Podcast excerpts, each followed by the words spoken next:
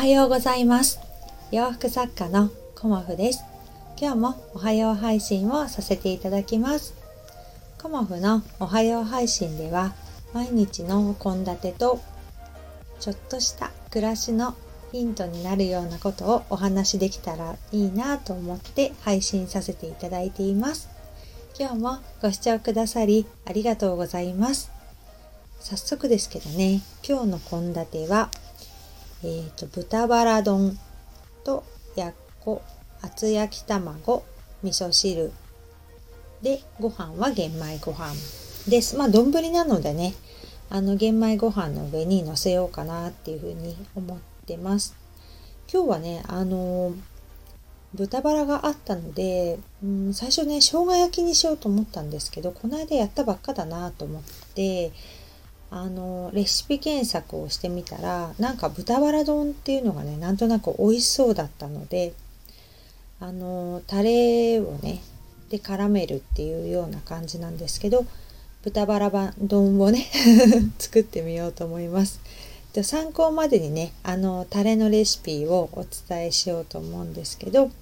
醤油大さじ2みりん大さじ1酒大さじ2砂糖大さじ1にんにくのチューブですよねあのすりおろしたもの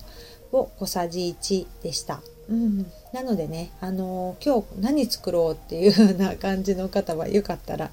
やってみてくださいね。うん、多分これ豚バラじゃなくてもね鶏肉とかでもきっと美味しいですよね。うん、で昨日はねあの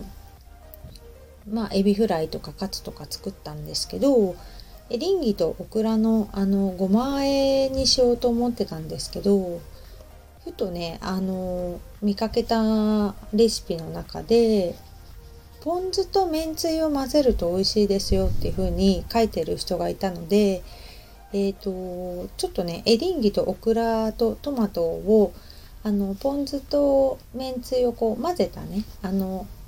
調味料で味付けしてみました、うん、なんとなくちょっと甘い感じがして酸味とね感じがしてなかなか美味しかったのでこの掛け合わせも、うん、今まで単品でポン酢はポン酢めんつゆはめんつゆって感じで使ってたんですけどこの掛け合わせもなかなか美味しいなっていう 発見だったので、うん、よかったらこちらも試してみてくださいね。うん、今日はですねあのまあ雨だったので一応歩いてきてあの昨日ね企画書も無事に 終わりまして、うん、なんか企画に応募するっていうことを私初めてやったので、まあ、すごいドキドキしました、うん、まあ審査にね通らないかもしれないし、まあ、通ったらねすごく楽しみではあるんですけど、まあ、何事もねやってみないとわからないのでね、うん。まあドキドキもありこれで良かったのかなとかね、うん、もうちょっと文章をまとめたらよかったのかなとかいろいろ思いますけど、まあ最初の一歩として、うん、踏み出せたんじゃないかなと思います。で今日はちょっとあのこれといって急ぎのお仕事がないので今日は何しようかなっていうふうに考えた時にまあアトリエをね作り始めようと思ってるんですけどその中でね私がちょっとネックになってるのが歯切れなんですよね。で洋服の歯切れって本当にたくさん出るしまあ作れば作るほど歯切れが出ちゃうんですけどそれをねうまくなんか利用できないかなってずっと考えていてまああの売ってくださいっていう方もいらっしゃったりしてあのお譲りしたり もう破格ですけどお金いただいていいのかっていうぐらいもあったんですけど100円200円であのお譲りしたこともあったりとかまああのネットではね売るっていうことはしてないんですけど売るとねなんか送料ばっかりかかっちゃってなんか申し訳ないなっていう感じがするのでそれはねあのやってないんですけどそのね歯切れをどうしようかなっていうのをねずっと結構考えていて、まあ、捨てることもねあの一つの解決法なんですけど歯切れでねクッション作ったらどうかなっていうふうにふと思ったんですよね。うんなんかちょっとお尻の、まあ、お座布団代わりにしてもいいし背もたれのところに、まあ、ちょっとクッションがあるとこう座る生活が長いのであのすごくいいかなっていうふうに思ったんですよね。うん、あのまあねパソコンしたりだとか、まあ、ミシンしたりだとか、まあ、私椅子に座って作業することって結構多いので、まあね、そういうあのちゃんとした椅子をあのお持ちの方もいるし主人なんかもねなかなかいいお椅子を使って あのお仕事してるんですけどやっぱりいい椅子はねあのすごく座り心地もいいんですけどまあがっちりしてるので場所も取りますよね。うん、で考えたのがクッションどうかなっていうふうに今思っていてあのクッションカバーってね結構簡単に作れるんですよね。うん、あのまあざーっと説明とか説明するほどでもないんですけど長方形のサイズに切ってでその端端をロックミシンをバーってかけてで、えーと、上と下のあのところを三つ折りしてであとはあの3つに折って脇をバッて縫うだけなんですよね。そうするとファスナーもつけないであのひっくり返すだけでクッションカバーができちゃうのであこれいいなと思って同じようにまあ枕カバーも作れちゃうんですけどなんだろうなすごい簡単じゃんっていう感じですごい今更ながら思ってまあ別にロックミシンがなかったらあのジグザグミシンでも全然いいし、うん、そこら辺はねあの内側に入っちゃうので全然見えないのでねあこれクッションいいかもしれないと思ってうん、今日ね作ってみようかなと思ってます。うん、まあねあのクッションのその中身を歯切れにするっていうことなんですけどそうするとねなんか歯切れ結構たくさん減るなと思ってうんまあ、すごくいいなと思って、まあ、近くにねいるお友達とかがねあの欲しいとかって言ってくれたら譲りたいなとは思うんですけどうんなんかこれをねあのね欲しい方にプレゼントしたいなとも思ったんですけどなんかね送料がねすごいかかっちゃうんですよね。うん。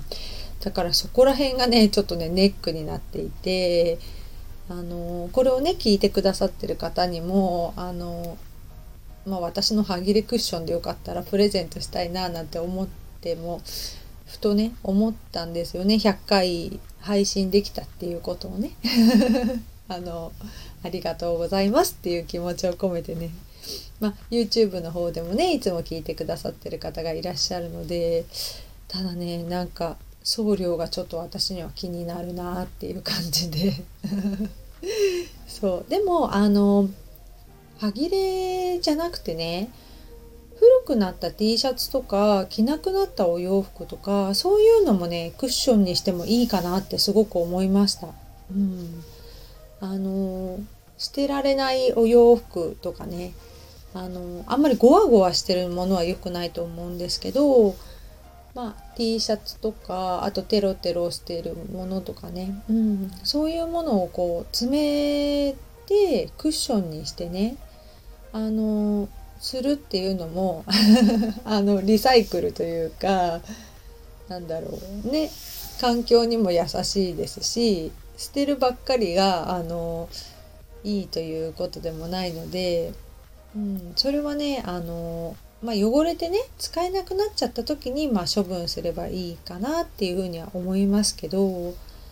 なんとなくあの片付くなと思って家族4人でとりあえず4個クッション例えば作るとすごい量のその中身ですよね。そのクッションの中身がいるんじゃないかなと思って。うん。これはね結構ね